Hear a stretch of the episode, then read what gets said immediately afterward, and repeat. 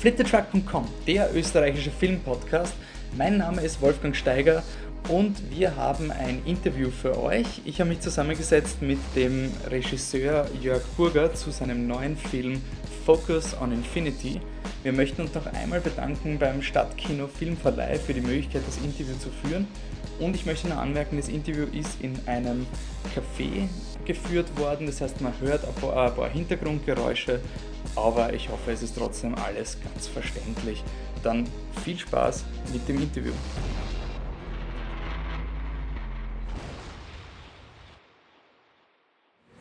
Okay, ähm, ich sitze hier mit ähm, Regisseur und äh, Kameramann Jörg Burger zum Film, also Diskussion über den Film Focus on Infinity.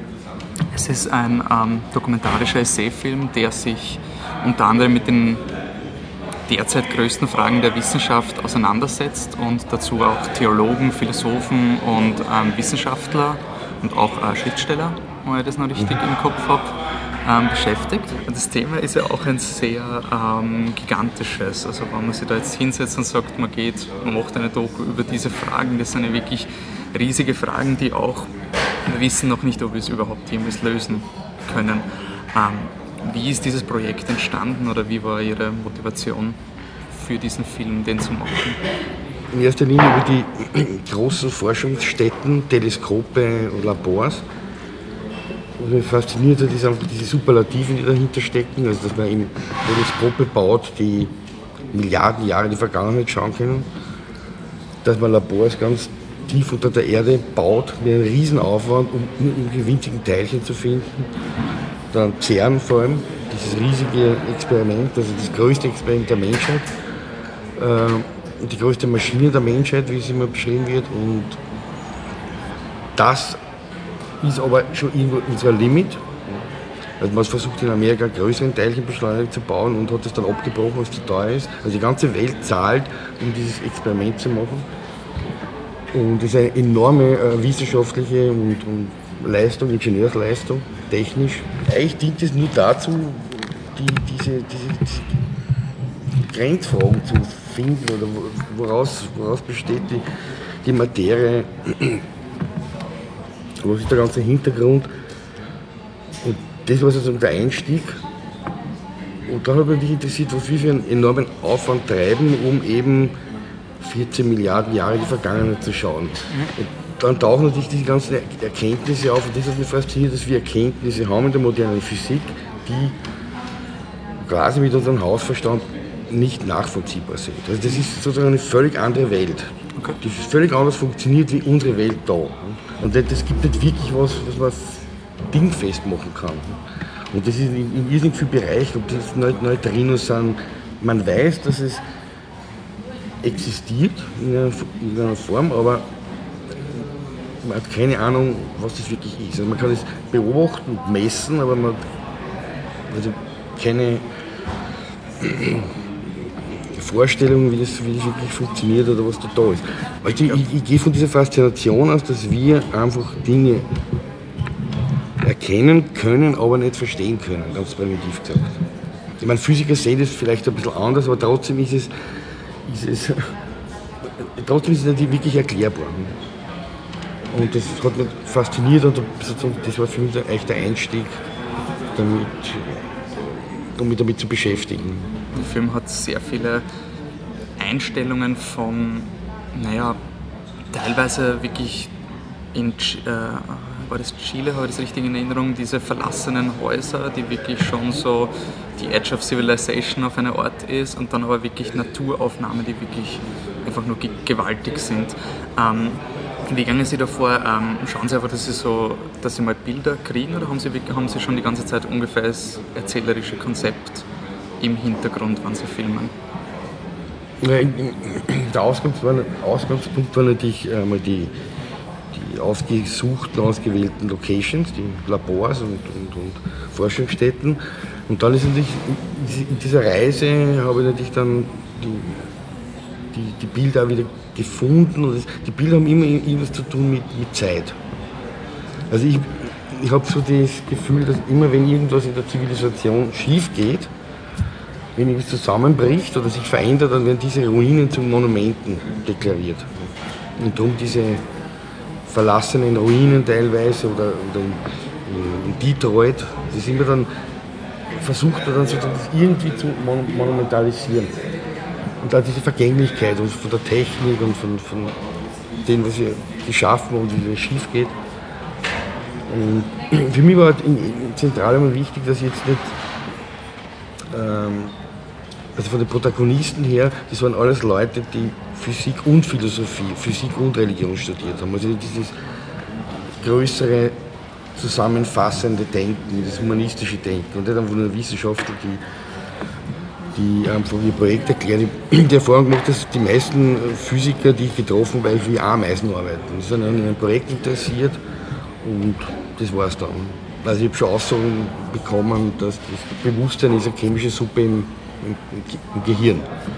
Das ist also nicht mit, mit diesen letztendlichen Fragen auseinandersetzen. Da war für mich wichtig, dass ich Leute finde, die sich auf einer anderen Ebene auch mit dem, mit dem Problem oder mit dem Thema auseinandersetzen. Und so Dinge wie zum Beispiel dieses, dieses eine Dorf, wo, die, ähm, wo dieser Mann interviewt wird, der äh, seine Sagen, also von UFOs redet. Also das zufällig? Zufällig. Also das zufällig. war jetzt so, eine, so ein Mythos, der irgendwie... Nein, ich bin auf dieser Reise war sozusagen neben der Straße, war plötzlich so dieser Felsbrocken, wo drauf gestanden ist UFO-Sichtungszone. Und dadurch, dass mein Tonmann und mein Freund, der Georg Misch, Spanisch spricht, oder jetzt muss ich leider Gottes was sagen, das ist, da müssen wir stehen bleiben. Und dann habe ich diese Aufnahme gemacht, die mich einfach fasziniert dass da groß steht, UFO-Sichtungszone. Danke. Und dann haben wir da gedreht, einfach nur diese Bilder. Und dann bleibt plötzlich so ein Polizeiauto stehen, so ein Geländefahrzeug und da steigen zwei so, so typische, wie bei so einem Film kennt, Polizisten aus mit super Brillen, schwer bewaffnet und fragen uns, was wir da machen und so.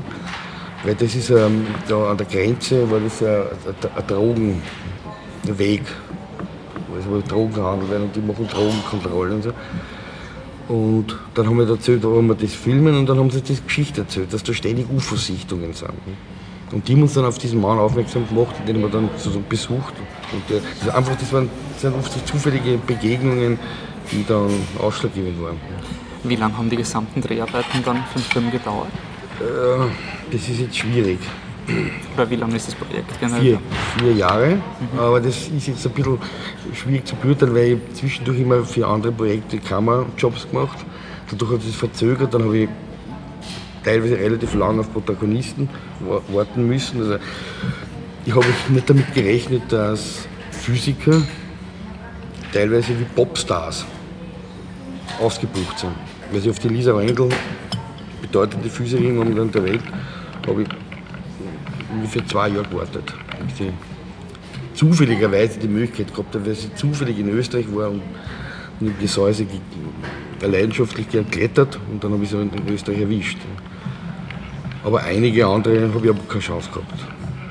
Und was war denn halt, also was haben Sie noch probiert? Oder Bitte? Welche waren da vielleicht noch irgendwie von den Physikern? Ja, in erster Linie in Österreich der Professor Zeilinger, keine Chance. Dann Roger Penrose in London, auch keine Chance. Da hat er wirklich alles versucht. Aber ich bin dann irgendwie draufgekommen, dass es für mich war natürlich, ich kenne diese Leute und ich weiß, was sie gemacht haben und wie interessant sie sind, aber das, die meisten Leute im Publikum, denen ist es völlig egal. Also die, die, kennen die Leute gar nicht und was ich mir dann irgendwann habe ich aufgegeben, so die Superstars zu nehmen, sondern mir ist dann wichtiger, Leute zu nehmen, die, die einfach tolle Dinge erzählen können. Ah, was, was ich recht interessant gefunden habe an diesem Film, er behandelt ja sehr, ähm, nicht heikle Themen, aber Themen, wo wirklich jeder teilweise ganz divergierende Meinungen hat. Beginnt auch mit einer Frau, die über den Sündenfall erzählt, überlegt mit halt auch wieder so einer verlassenen Landschaft teilweise. Und ich war dann ähm, sehr, sehr angenehm überrascht, wie unvoreingenommen dieser Film ist. Also wie wenig der Film jetzt versucht, dann auf eine Schiene zu fahren, sei es jetzt wirklich von den Bildern, das, das ist mehr oder weniger die Allgemeinlösung und auch wie die Leute sich präsentiert haben, war das, finde ich sehr interessant, dass es so unterschiedlich, also so gemäßigte Meinungen fast schon waren in dem. Also es war jetzt wirklich nicht so, dass der, der theologische Astrophysiker ein christlicher Hardliner war oder dass der andere Physiker. Ähm, Hat es Momente gegeben, wo, wo die Leute wirklich zu extrem geredet haben für die Doku? Also haben, wie, wie haben sie entschieden, was sie von den Leuten verwenden für die Doku? Das ist vielleicht das blöd gefragt, Entschuldigung. Nein, erstens einmal, so ganz blöd ist drauf, das sind irrsinnig gescheite Leute gewesen. Und die unterrichten auf der Uni und die, die können kommunizieren. Und ich habe eigentlich mehr oder weniger allen die gleichen Fragen gestellt. Obwohl das nicht, oft gar nicht merkbar ist, weil, weil sie dann das völlig anders zusammenfassen. Aber das Schwierige war eher sozusagen dieses Thema, diese Vielfältigkeit in den Griff zu bekommen. Ich meine, das ist ja unendlich.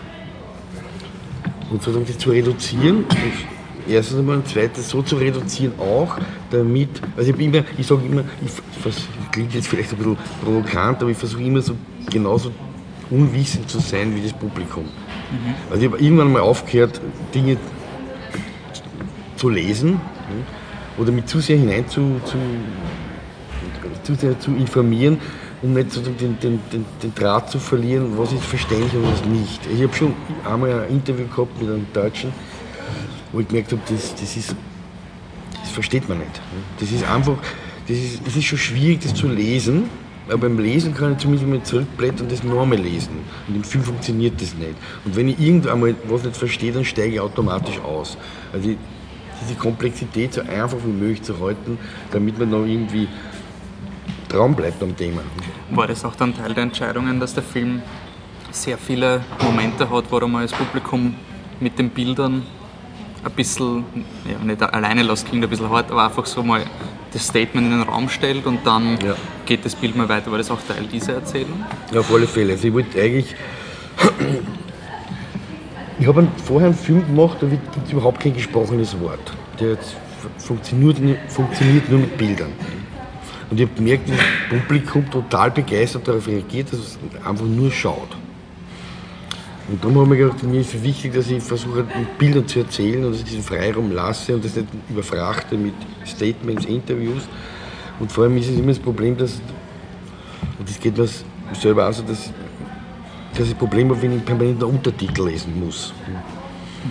Für mich funktioniert der Film eigentlich nur in Originalsprache in Englisch, wirklich weil ich einen Film machen wollte, wo man schaut und hört.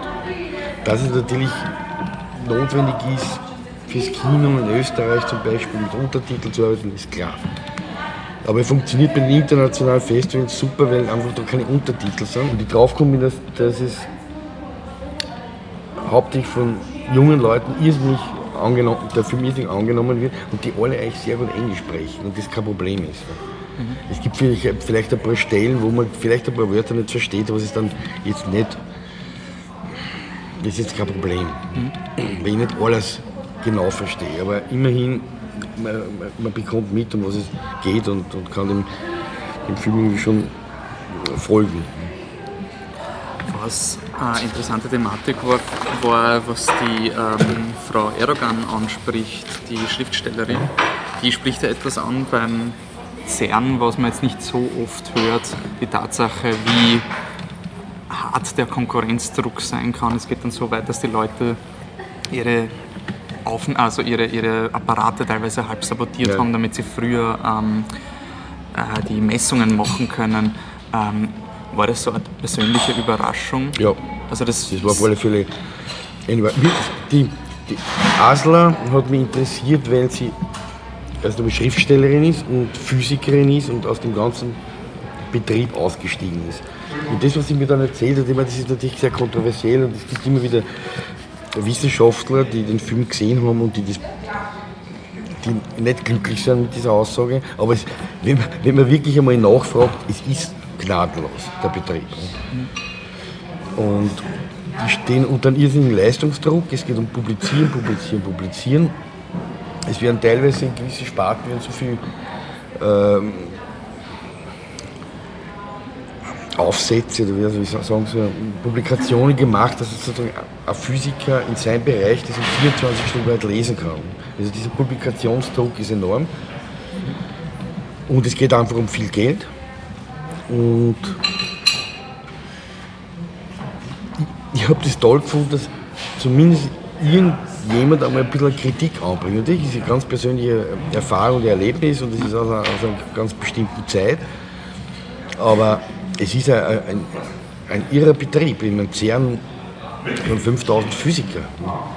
Und das ist, das, da, da geht es um Reputation, um ja, Nobelpreis und das ist was alles.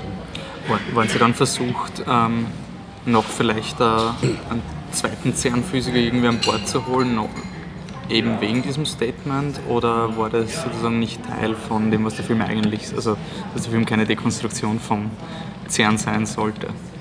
Na, erstens mal, ich glaube, es ist nicht schwierig, jemanden zu finden, der vielleicht kritisch sich äußert, vor allem wenn er in CERN arbeitet. Es gibt äh, so einen, sagen wir, Konkurrenzfilm, äh, der heißt Particle Film. Den habe ich am Tag vorher gesehen. Ja. Ja. Und da ist es nur äh, eine Lobeshymne und alles ist super. Ne? Ich, ich, der Film ist nicht schlecht, ich will den Film jetzt nicht schlecht reden, aber und die haben riesen viel Zeit verbracht, haben tolle Momente gefunden, haben tolle Leute gefunden, aber da geht es immer nur darum, wir sind super und das, was wir machen, ist super. Und ich bin da halt ein bisschen so in der Richtung, wo ich denke, wenn man provokant gesagt haben wir nicht andere Probleme. Also wir buttern da wahnsinnig viel Geld rein ja, in diese ganzen Experimente ja, und haben immer mehr Probleme mit Klimawandel und und und. Energie, Ressourcen, Überbevölkerung und und und. Ich meine, ich will jetzt nicht prinzipiell sagen, dass es schlecht ist, dass man Grundlagenforschung betreibt. Aber dieses diese, diese, diese Hymne, die kann ich nicht ganz mittragen. Was für mich eine irrsinnig interessante Erfahrung war, jetzt gerade beim Festival in, in, Amsterdam. Einfach nur, jetzt will ich nicht meinen Film jetzt so hochloben, aber wenn man sieht, welche Filme dort laufen und wenn man den Fokus dazu nimmt, also die meisten Filme beschäftigen sich mit Katastrophenthemen. Mhm. Äh, vor, vor dem Krieg, Nachkrieg, Aufarbeitungsgeschichten, investigative äh, Filme. Und dann denkt man, es ist schon irgendwie irrwitzig, was, welches, welche Probleme, welche Not, welche Katastrophen permanent passieren. Und auf der anderen Seite die, die permanente Frage, wer sind wir eigentlich? Woher kommen wir eigentlich? Oder was, was, was, macht die, was hält die Welt zusammen? Was macht das aus? Wie unterscheidet sich für Sie die Arbeitsweise als Kameramann und als Regisseur und Kameramann? Mhm. Wenn ich für ein anderes Projekt Kamera mache, dann versuche ich so meine Erfahrung einwirken zu lassen, weil dadurch, dass er selber schneidet, weiß er ungefähr, wie man Dinge auflösen oder, oder drehen muss, aber ich versuche mich nicht einzumischen in andere Projekte. Und es ist nicht so ein Riesenunterschied. Ich habe einfach die, bei meinen Projekten einfach mehr Freiheiten. Ich kann mir gewisse Dinge erlauben, die ich vielleicht bei anderen Projekten mir nicht erlauben kann. Dass ich einfach länger wie geplant herumreise und Dinge suche, aber sonst, würde ich sagen, ist nicht so ein Riesenunterschied. Ja, dann glaube ich, kommen wir langsam zum Ende. Ähm, wollte noch fragen, was steht für Sie als nächstes Projekt an oder arbeiten Sie, äh, woran arbeiten Sie gerade? Naja, ich habe überlegt, irgendwie, was mich interessieren würde, sozusagen etwas zu machen über die Zeit. Was tut die Zeit, wenn sie vergeht? Das ist eine Geschichte der Zeit. Also das ist ein total spannendes Thema, das natürlich ein bisschen mit dem letzten Film zusammenhängt, aber wo ich das einfach rauslassen habe müssen, weil es einfach zu komplex ist. Und einfach die, dass es vor dem Urknall weder Raum noch Zeit gegeben hat. Das ist Zeit. Also unser Zeitbegriff ist natürlich das, was wir jetzt an der Uhr ablesen können, aber Zeit ist, ist in der Physik eine völlig andere Geschichte. Mhm.